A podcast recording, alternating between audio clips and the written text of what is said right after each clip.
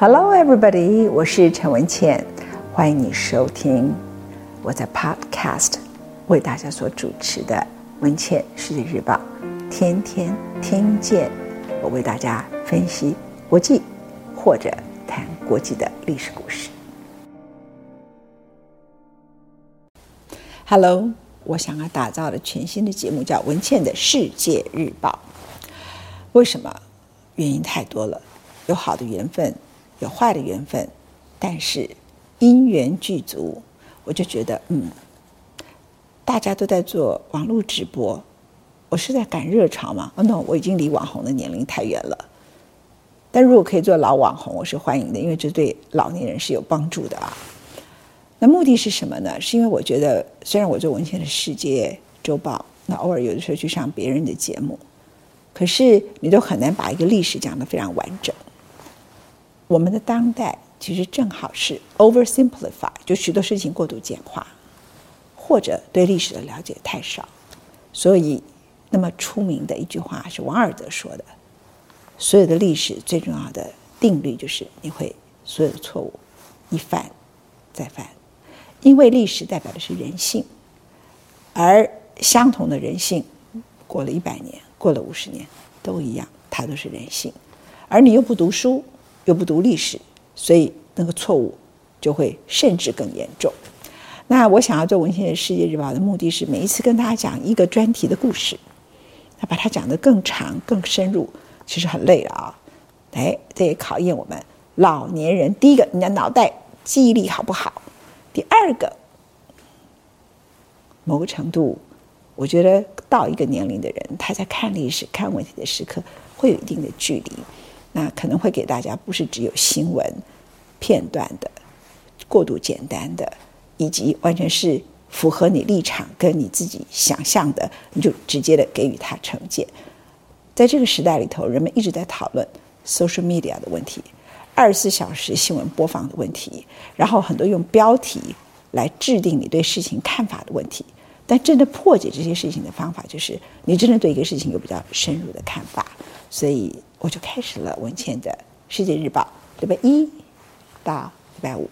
本来我想定一个名称叫做“天天看见陈文倩”，可是谁愿意天天看这个老太婆？所以还是叫文茜的世界日报。今天我要谈的是一个比我还要更老的人，比起他，I'm much younger and much much more beautiful。他的名字叫做川普。讨论他有什么好讨论的？没什么好讨论。但值得讨论的是川普现象。只是他个人呢，还是他是一出美国的悲剧？我的答案，他是美国的悲剧，他不是川普的现象。而这个悲剧已经持续了四十四年，将近五十年左右。由于美国人一直不愿意自己面对他的国力下滑，而不断地采取他全世界最强军事力量的影响力。不断的拖延时间，不断不断的拖延，也因此使这个国家越来越破碎，越来越破碎，直到产生了川普这位总统，直到他们现在终于认识他是个破碎的国家，但是有办法弥补吗？I don't know。这个年头，所有的人都离不开他，他的名字叫 Donald Donald Trump。你们可能一听到川普怎么又来了？不想听川普的故事。事实上，川普不是一个故事，川普是一个美国的国家危机的现象。那个现象不是川普本人，而是这个国家的危机早就已经存在了。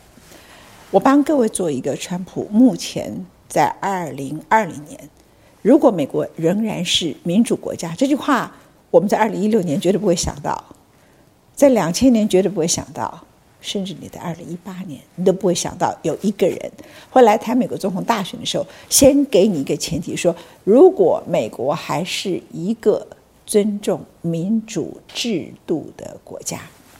而现在这句话是大家都知道，因为不只是川普本人，连他的副总统潘斯，在最新的和民主党的副总统候选人贺锦丽两个人辩论的时候。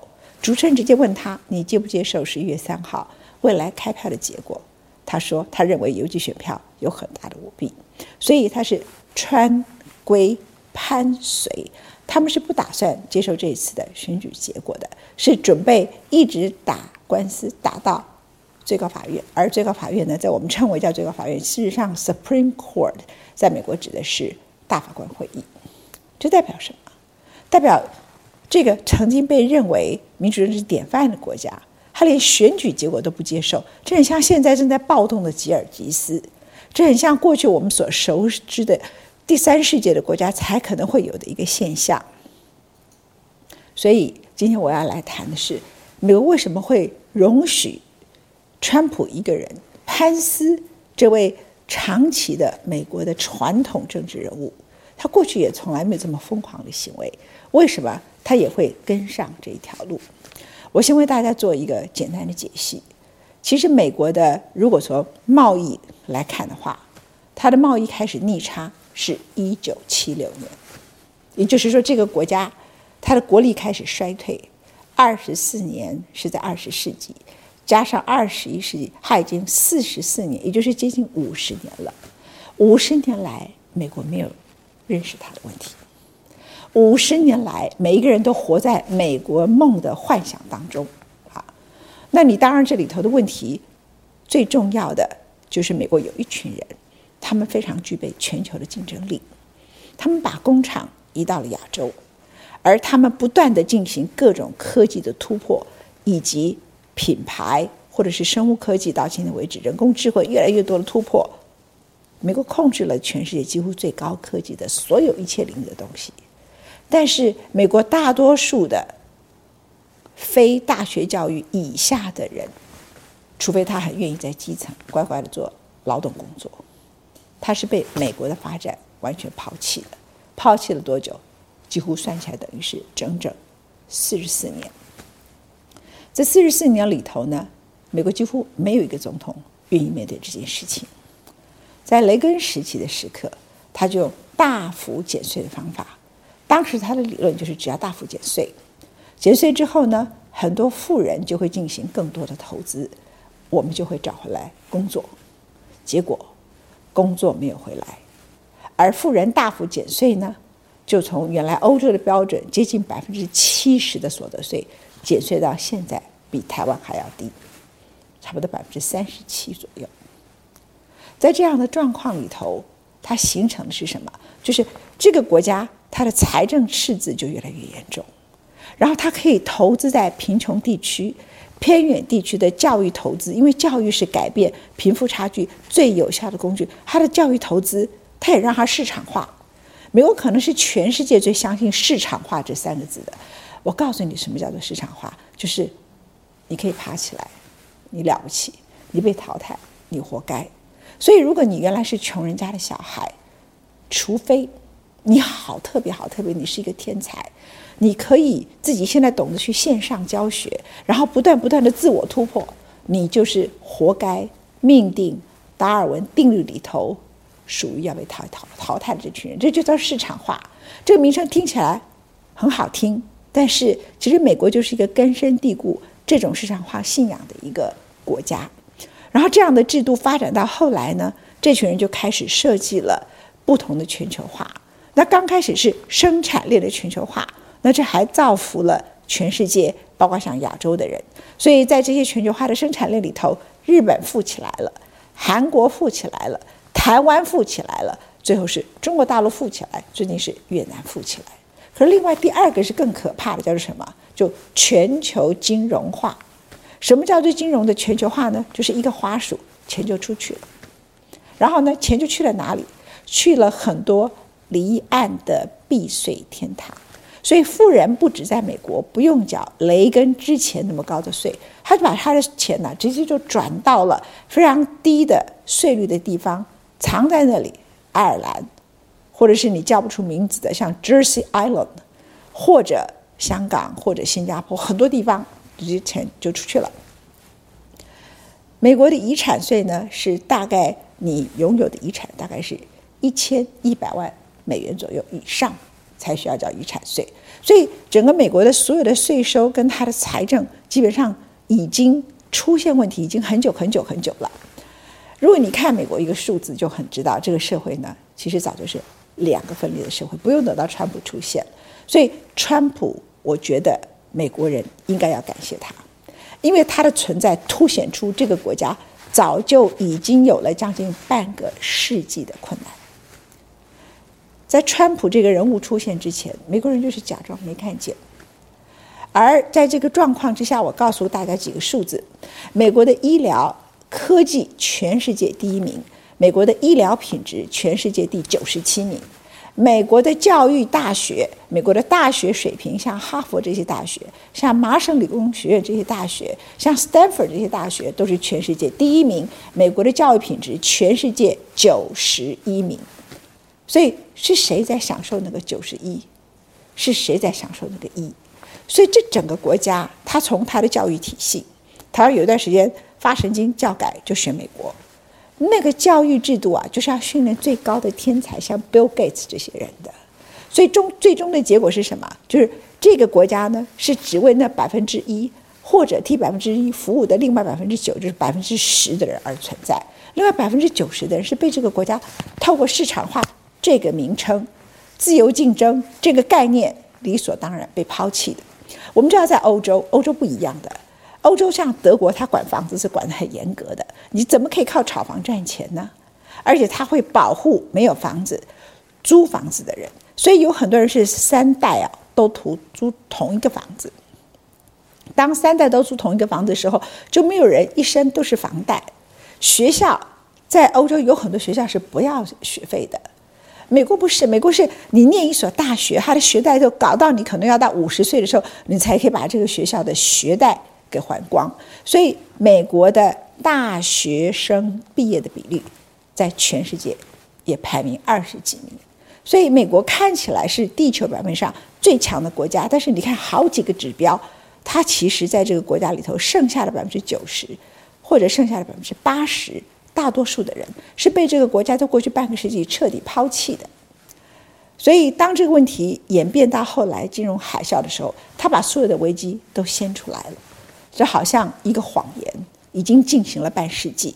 美国第一，美国梦，这个谎言进行了将近半个世纪之后，用一场金融海啸，国王的新衣把衣服给撕光了，赤裸裸的。赤裸之后，美国有反省吗？我告诉你没有。首先，其实这次出最大问题的是银行贪婪。其实有一个。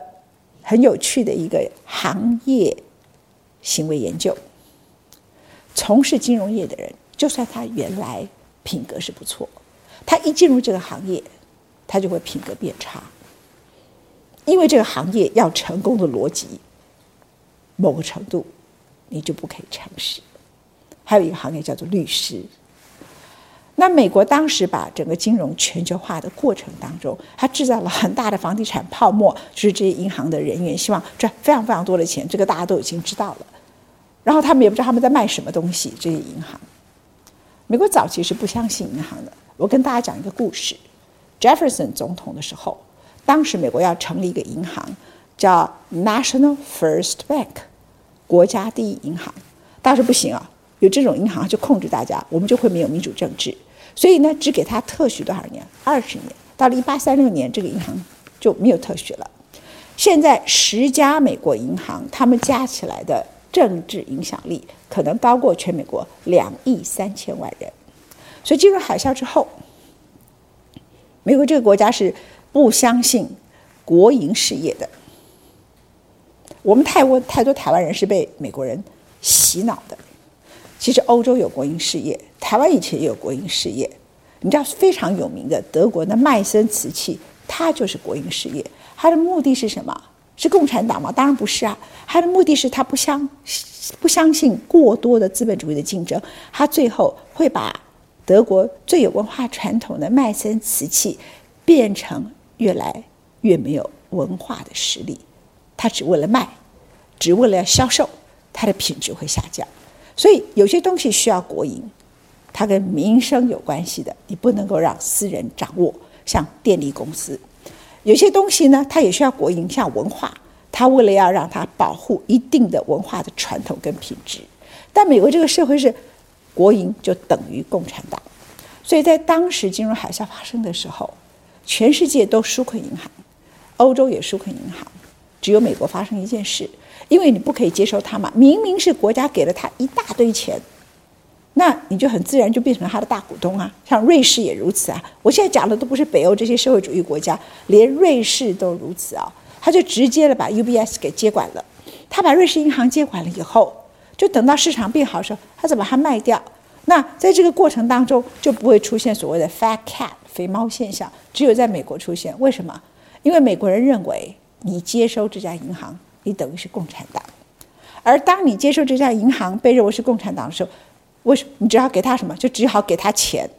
那你完全都给他钱了以后的结果会造成什么呢？就造成了那些主管本来是犯下金融海啸滔天大罪的诈骗者，结果他们突然发财了，所以还赚取了很可怕的红利，所以被称之为叫做“肥猫”。肥猫骂的是个人，事实上它的背后是美国脑袋里头很不清楚的某些长期的传统。太相信自由主义，太相信市场经济，太相信国家一旦介入，这个东西就等于是左派，等于叫做共产党。好了，那既然金融海啸为什么会发生？因为他们把一九三三年当时大萧条时候立下来对银行的监管给废除了。什么时候废除？一九九九年废除了。所以呢，就要回来一个叫陶德法案。你知道，两千零八年那么严重的金融海啸，合理来讲应该一百天就要通过。还拖了两年，所以我说十家银行重要过两亿三千万美国人。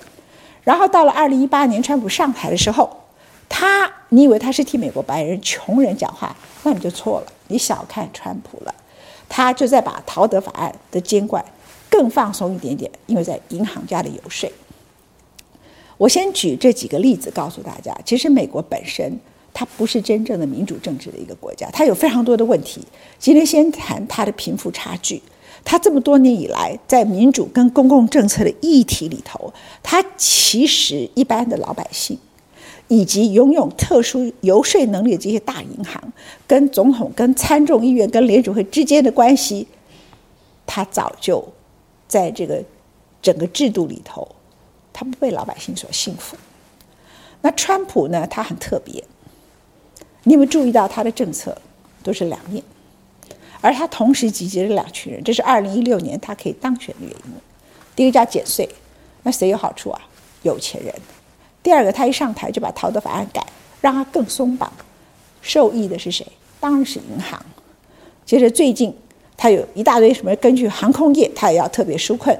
然后呢，他否认全球暖化，他是否认科学吗？我告诉你不是，是他想拥抱。煤炭公司，他想要拥抱石化公司，因为这些人都是最大的游说者。在这些最大的游说者情况里头，美国早就没有民主政治了，它是被一群一个一个很可怕的贪婪集团所控制的一个国家政策。而在这个状况里头，川普讨好他们，所以口袋里头很多政治现金。但另外一方面，他还注意到美国呢，在过去被抛弃的这些白人。所以他是两招策略，你知道吗？双节棍，李小龙双节棍。这一节棍是哎，一直耍耍耍，是替有钱人，是替这些大公司耍的。还有军火公司，我还忘了讲，没有时间讲。另外一个双节棍呢，是替穷人讲话。你以为这两个在逻辑上是冲突的吗？他替穷的白人讲话，他说：“我们今天的美国所以会变成这个样子。第一个就是移民，太多移民进来了。第二个。”中国人偷走了我们的工作，那中国形象真的太差。不管是香港议题也好，共产党的形象也好，言论自由、人权的形象也好，反正他形象很差。你把什么东西都赖给中国，是最简单的赖法。所以这个世界上呢，如果不肯面对真相的国家，不肯面对真相的领导者，反正你就赖给中国就可以了。然后就说是中国人偷走我们的工作，可是中国。我们都知道，邓小平开始改革开放是一九七九年呐，中国开始真正变成世界工厂是两千年呐。我刚才给大家一个数字，美国开始变成贸易逆差国是哪一年？是一九七六年。那个时候啊，毛泽东才快要死掉。那个时刻四人帮还在闹事，文化大革命还没有结束，美国自己国力就衰退了。到了一九八零年，中国连怎么盖一栋大楼都还不晓得的时刻，美国就已经面临被日本威胁。所以美国的问题其实已经很久了。在这样的那么久的问题之下，美国人从不面对自己的事情。所以川普呢，他现在就很简单，告诉他国内的穷人，你们会为什么失败？因为是那些移民的关系，那些移民从亚洲来的移民，从西班牙、拉丁美洲来的这些移民，好，就西班牙裔的这些移民，是他们抢走你的工作。还有就是中国，现在他对越南也整治。但是骂越南呢，没有政治上的效益；骂中国是有效应的。他基本上永远大家都不面对真实的一个现象。可是我刚才为大家分析啊，大家通通都是集中在讲他怎么处理穷人、白人这件事情，而且最后变成白人种族主义者。大家都注意没有注意到他另外一个双结构的另外一端是讨好有钱人。所以如果川普还有机会当选的话，是因为他的双结构里头。不是只有种族主义，他还有讨好富豪。那这些富豪呢？他们虽然只有一票，可是他们的金钱太高了。而这些富豪，他们有一个最大的一个特色，他们是很少数的，像巴菲特，他会思考公众议题；像 Bill Gates 会思考中公众的议题。大多数的人都是自私的，这是人性。所以呢，一听到可以减税。我管你把这国家民主政治搞垮，干我什么事情？我管什么种族主义？所以，其实很多华人有钱人住在洛杉矶、帕萨蒂娜这些有钱人都支持川普。为什么？因为拜登上来，工会就上来，减税就没有了，我就要缴更多税。这些华人完全不知道说，其实现在白人种族主义跟极右派的主义越来越强，华人在美国的处境是会出问题的。华人是对这件事情没有感觉，为什么？因为人性是这么自私，所以我刚才花了蛮长的时间跟大家来谈一下整个川普他所结盟出来的，其实不是只有美国下层社会里头的白人，那些下层社会的白人呢，是大概都是 college 大学毕业以下的，大概都是高中程度以下，不只是这些，他还有个双截棍是有钱人。那这只是川普目前他集结的这两群人，可是美国所以会跑出这么可怕的现象。总结来看，其实川普就是美国的缩影嘛。第一个是什么？贪婪，贪婪到不行。那些富豪就是如此啊，他也就直接觉得，日本的工人起来了，他们的教育水准很好，工资比你美国人低，我就迁工厂到了亚洲来。然后呢，另外一方面我也要减税。然后其次呢，我煤炭烧了，我管你什么全球暖化。石化工厂业，我管你什么样的全球暖化议题？全球暖化那是我死了以后的事情。那另外呢，美国的一般的失去工作的选民，他们为什么会如此？很少人告诉你。其实你算一算他们的年龄，多半年龄有的是比较轻，但是多半年龄都偏高，都五十六十七十岁。这些人都诞生于战后婴儿潮，在战后的时候，美国因为全世界大家都没有工作了。只有他们没有被战争影响，主要的发达国家都是如此，所以美国的失业率只有百分之一点二，而美国享受美好的时光百分之一点二，全世界的 GDP 占了将近一半以上，这种时间长达十年，他们是在那个时刻战后婴儿潮出生的，美国说什么都算，而那样的美好时代，Green Green Grass of Home，然后 Lincoln Town Car 是统治全球，现在已经这个车子已经爆到哪里去了，可是他们以为那才是真正的世界。而他们觉得美好的世界都被偷走了，都不见了。事实上，如果你从历史来看，没有二次世界大战，没有美国人可以拥有失业率百分之一点二这件事情，那完全是二次大战以后的结果。但是不会有人用历史来看自己的处境。所以我刚刚还做了一个这么简单的一个《世界日报》，好像讲了很长时间。我本来说要十五分钟，可是好像 bonus 了很长的时间。其实就是告诉各位，你要了解一件事情。其实并没有那么简单。那目前呢，川普看起来，因为他自己感染了 COVID-19，所以人算不如天算。他本来最重要的议题就是 blame China，怪中国。另外一个议题呢，就是把 Biden 说成一个左派无政府主义者、暴动主义者 （law and order）。没有想到他自己就是他自己最大的敌人。他感染了 COVID-19。然后所有的议题都回到为什么美国把一个重大的传染疾病变成悲剧，因为你治理不力，你并没有把这件事情处理好。米歇尔·奥巴马骂了川普有一句话。他即使感染了疾病，然后最后出院，到了白宫，口罩就脱掉，立刻发 Twitter，然后呢，还叫他的支持者不一定要戴口罩，然后甚至说下一场嘛还要跟 Joe Biden 辩论，日期是十月十五号，离现在根本没有几天，谁要跟他辩论？吓死我们，全身都是病毒。米歇尔·奥巴马说：“我够了，真是受够了。”他 The Man，他不指他的名字，这个人享有了全世界最多的医疗资源，别人得不到，他得到。其实他这次治疗里头最大的秘诀是什么？最大的秘诀是他用了在新加坡当地有一个堕胎的胎盘，从里头找出来那个婴儿里头的肾的组织，而从这个肾的组织里头提炼出一个实验性的药物放在他的身上。你可以想象它有多贵，一个堕胎的胎盘，然后从它里头找出肾的组织，然后提炼出来的东西打进他的身体里。不要讲这样的药物，在目前为止在实验阶段，而且价格非常贵。另外，他用的瑞德西韦吉里德药厂，现在在美国也是要靠关系才得到，因为药物的供给还太少，那个量还太少，所以他是特权的特权的特权的特权的特权，全是只有他一个人可以拥有这么好的一个医疗，所以他可以免于死亡。但是同一个时间，美国已经死了快二十一万人，所以当他感染了疾病的时候，他自己。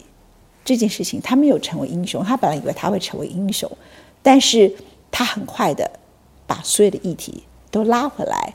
他的对手 Joe Biden 想要攻击的，你作为一个美国总统，美国不应该是这样一个国家，死亡这么多人，因为你太轻忽这件事。中国要为新冠病毒一刚开始，他没有掌握好，甚至隐瞒负责。可是你呢？你也隐瞒，因为你一月就知道。你的国安会议为了股市在华尔街的表现，你隐瞒。你二月七号就直接的接受了 Bob Woodward 访问的时刻，录音带证实你早就知道他很可怕。三月十九号你就说他可以空气之间传染，你仍然任由美国所有的问题全部都发生。那所以 Joe Biden 设定就是这个议题，本来呢议题一直拉不回来这个地方，结果居然是川普得病。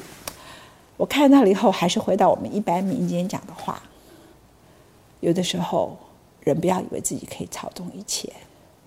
老天呐，有的时候会有他的意志。川普得了这个病，当然他有了最好的医疗，目前看起来他是会康复的。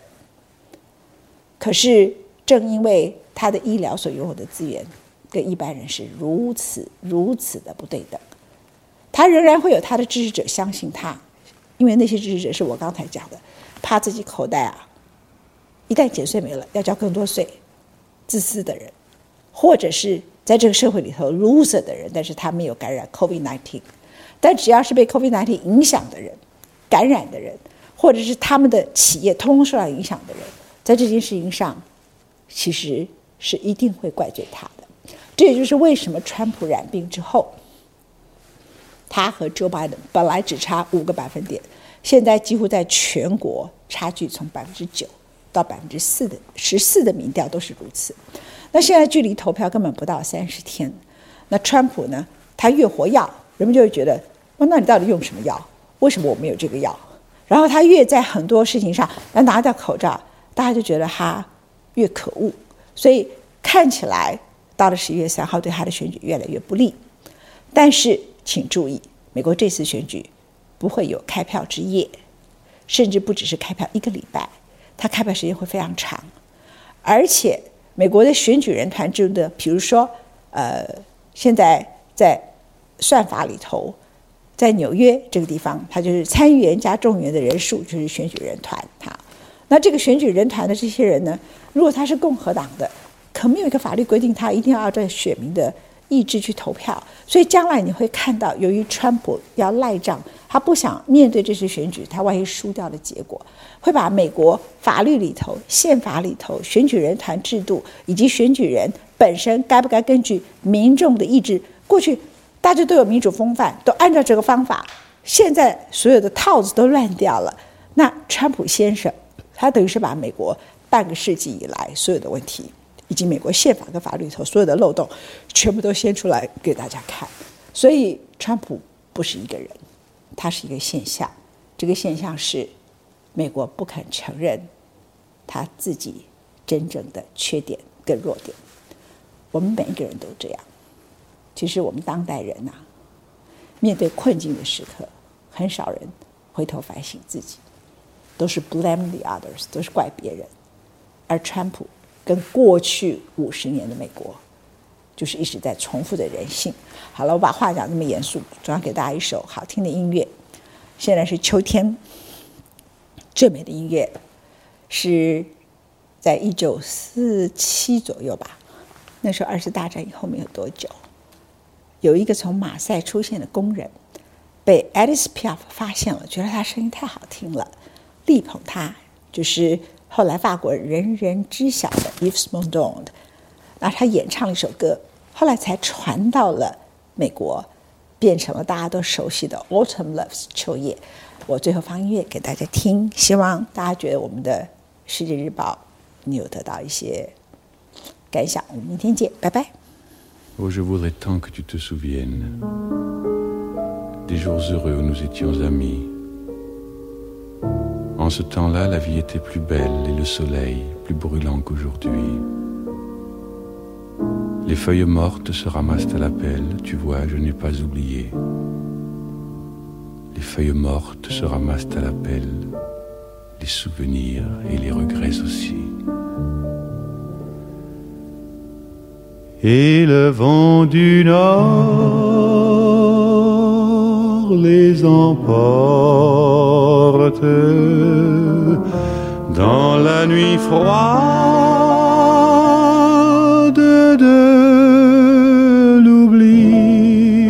Tu vois, je n'ai pas oublié la chanson que tu me chantais. C'est une chanson qui nous ressemble. Toi tu m'aimais et je t'aimais. Nous vivions tous les deux ensemble, toi qui m'aimais, moi qui t'aimais. Mais la vie sépare ceux qui s'aiment tout doucement, sans faire